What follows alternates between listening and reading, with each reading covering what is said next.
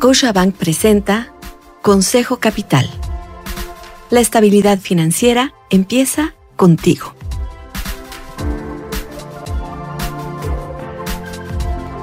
Hola, soy Susana Sáenz y quiero darte la bienvenida a Consejo Capital. En este episodio platiqué con Guillermo Cruz, cofundador y CEO de Maquia Capital Acquisition Corporation, sobre las características y beneficios de los SPACs, Special Purpose Acquisition Company o empresa de adquisición con propósito especial.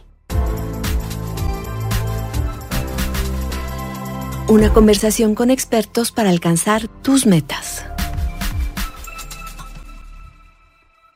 Un SPAC es un vehículo de inversión que surgió en la década de los 90 en Estados Unidos. Sin embargo, en los últimos años se ha vuelto más popular para llevar a las compañías a bolsa. SPACs son como una especie de search fund. Entonces, son un fondo que levanta dinero de inversionistas institucionales con el puro propósito de poder invertir en una sola compañía.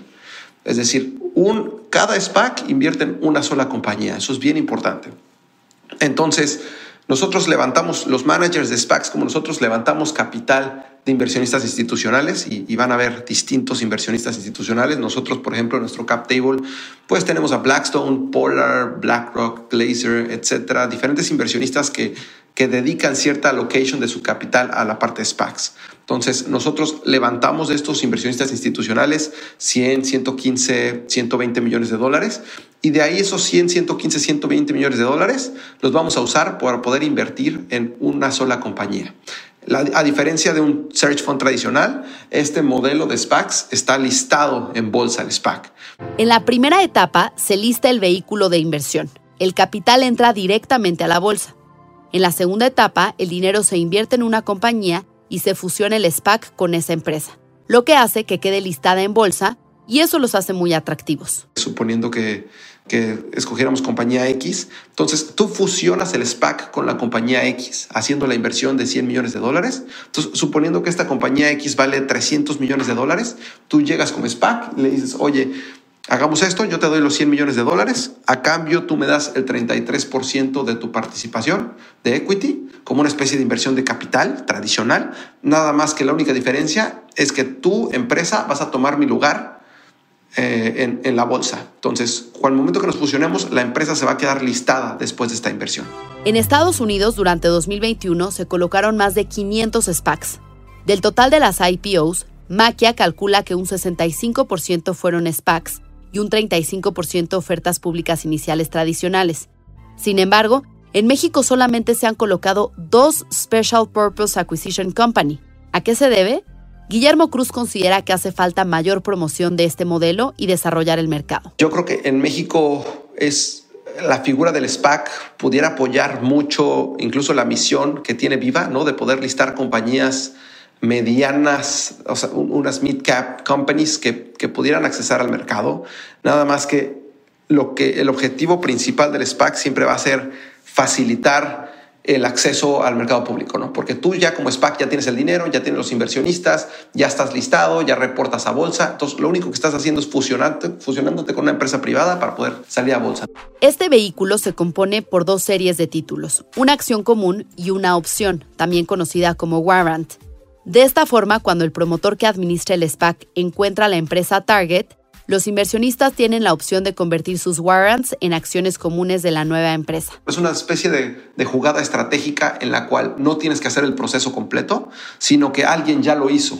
Uno de los inversionistas ya lo hizo por uno. Entonces, de cierta manera, tienes un, beneficio interesante porque tienes un, administrador de capital privado que ya tiene experiencia haciendo esto, que los inversionistas institucionales le confiaron el capital y saben que cuando escoge un target va a ser un equipo de dos. Entonces, no solo la compañía va a salir pública, sino la compañía va a salir pública de socio del administrador de capital privado. Entonces, ahí vienen muchos temas de gobierno corporativo, vienen muchos temas de institucionalización, de profesionalización en el momento de salir a bolsa y además de ahorrar mucho tiempo. ¿no? Una empresa en salir a bolsa se va a tardar 18, 24 meses, con un SPAC estás hablando de 6 meses. ¿no?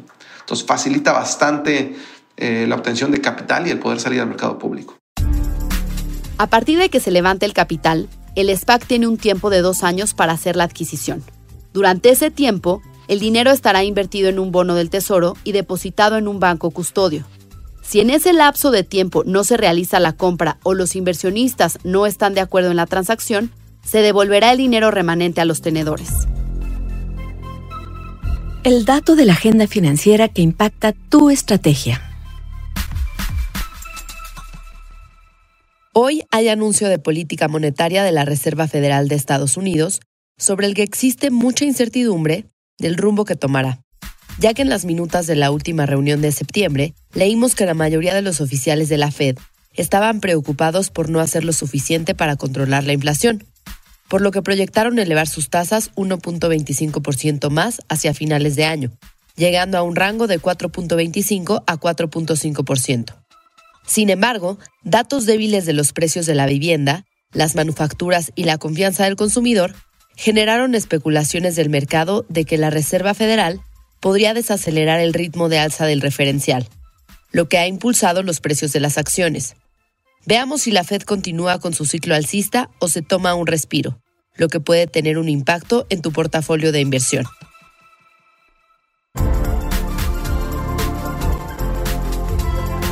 Gracias por acompañarme en este podcast en el que platico con expertos que resuelven tus dudas para incrementar tu patrimonio y alcanzar el éxito financiero. Te invito a dejar un comentario y suscribirte en la plataforma de tu elección. Soy Susana Sáenz y te espero la siguiente semana. Scotiabank presentó Consejo Capital. Para más información sobre este y otros temas, síguenos en Twitter, YouTube, Facebook e Instagram en arroba Scotiabank MX.